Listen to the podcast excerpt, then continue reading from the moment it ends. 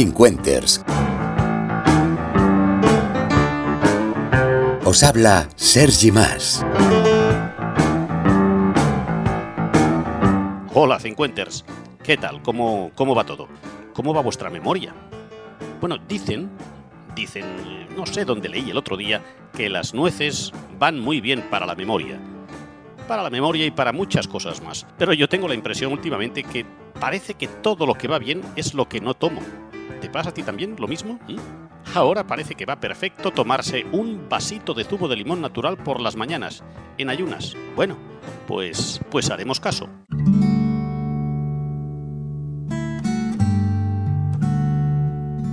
Cincuenters.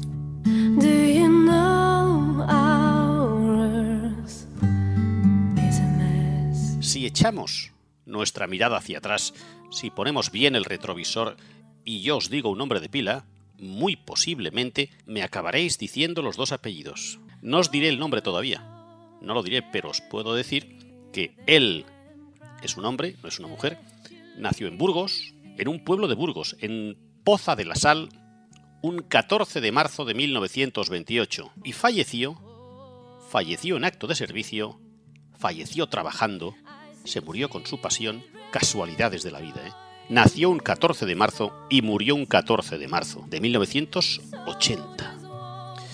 Pensaréis, bueno, si murió en el 80, su estrellato, su conocimiento por nuestra edad tuvo que ser en los 70. Pues sí, lo fue, lo fue en los 70. Y él fue conferenciante, escritor, naturalista, seguro que ya os suena, sí, seguro que sí, defensor de la naturaleza, esta es una buena pista, ¿eh? licenciado en medicina por la Universidad de Valladolid, biólogo y con un gran carisma.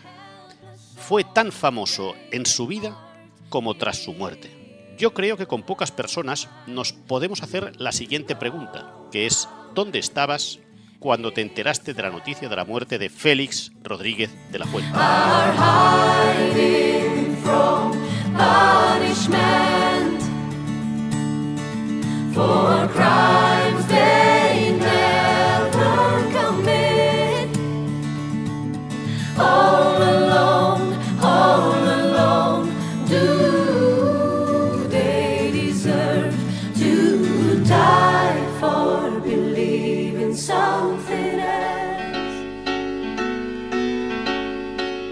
Esta mañana me ha contado el gallo que el elefante le contó al castor. El dúo Enrique y Ana popularizaron este tema tras el mortal accidente de Félix cuando viajaba en helicóptero en la zona de Alaska, Estados Unidos. Félix estaba grabando un reportaje para, para televisión española. Murió junto a dos de sus más cercanos colaboradores.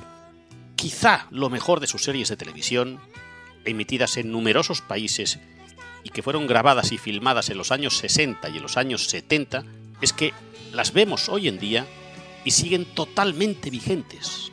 Totalmente vigentes. Podrían ser reportajes grabados la semana pasada. El discurso de Félix era tan espectacular, era tan, tan rico, sus inflexiones de voz, sus giros tan tremendos, que fue la excusa de numerosas imitaciones. He bajado hasta un nido de águila real para que a través de mis ojos puedan ustedes ver lo bonita que es la cobertura verde, mimética, refrescante. Esta forma de hablar de Félix, esta jerga tan particular y tan especial, que muchos conocíamos de la existencia de algunos animales porque Félix nos los hizo saber. Yo, por ejemplo, yo no sabía que existía el abejaruco, o el lirón careto, o el águila perdicera, o el águila imperial. Pero especialmente por la pasión con la que explicaba Félix todas sus aventuras. La magia de todo resultaba que Félix lo explicaba, ponía esa voz en off tan especial, pero es que además estaba allí. ¿Cuántas veces vimos imágenes del biólogo luchando contra un cocodrilo o llevando en su hombro un águila? Dando a las chovas piquirrojas que por ese tiempo se encuentran también en vísperas de la parada nupcial. Félix presentó, dirigió, guionó, todo, todo, todo, dos programas extraordinariamente populares. Fauna Ibérica y El hombre y la tierra. Esta serie tenía diferentes particularidades. Una de ellas era, por ejemplo, pues que El hombre y la tierra, para su grabación, se tenían que transportar unos pesadísimos equipos de filmación de entonces. Hoy en día ya vas con un móvil y puedes hacer un programa entero. Entonces, no.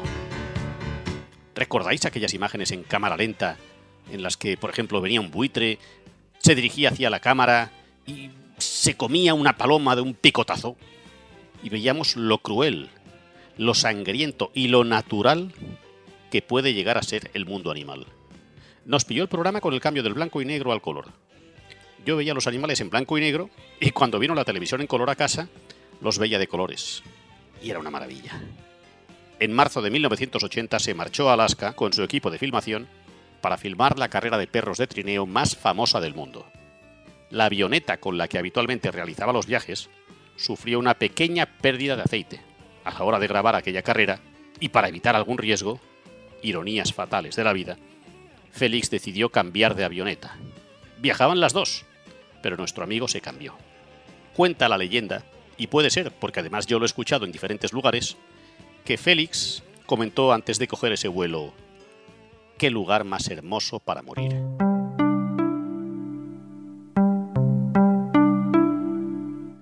Las avionetas despegan, vuelan casi juntas y poco después se estrella la que habita a nuestro mejor amigo. Con él fallecen un ayudante de cámara extranjero, su brazo derecho, el cámara de televisión española Teodoro Roa, y el ayudante Alberto Mariano Huéscar. Siempre nos quedará la sintonía de aquel programa que fue compuesta por Antón García Abril, un extraordinario compositor, turolense de nacimiento, autor de la banda sonora de numerosas series de títulos que seguro, seguro, seguro suenan. Los Camioneros, La España de los Botejara, Fortunata y Jacinta, Brigada Central. El Hombre y la Tierra era aquel programa donde cada semana descubríamos cosas nuevas. Y seguramente no nos perdíamos por nada del mundo en la noche de los lunes. Aquella música nos la sabíamos todos de memoria.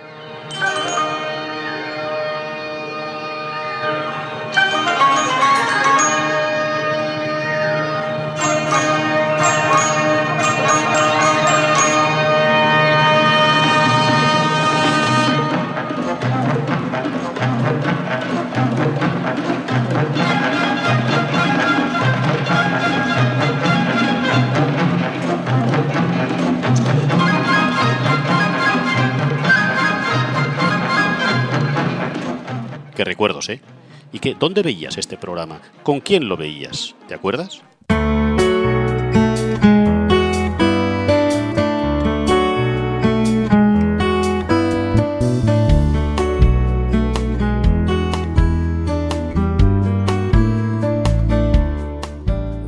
En fin, familia 50, lo dejamos por hoy. Seguramente nos podremos encontrar este fin de semana por el corte inglés, en la planta de caballeros, o en la de jóvenes, bueno, bueno, bueno, jóvenes, jóvenes, cuando acompaño a mis hijos, cuando quieren que lo haga. So la la la la la la la Un beso, cincuenters. Hasta el próximo podcast. Adiós. la la la la la la la Cincuenters,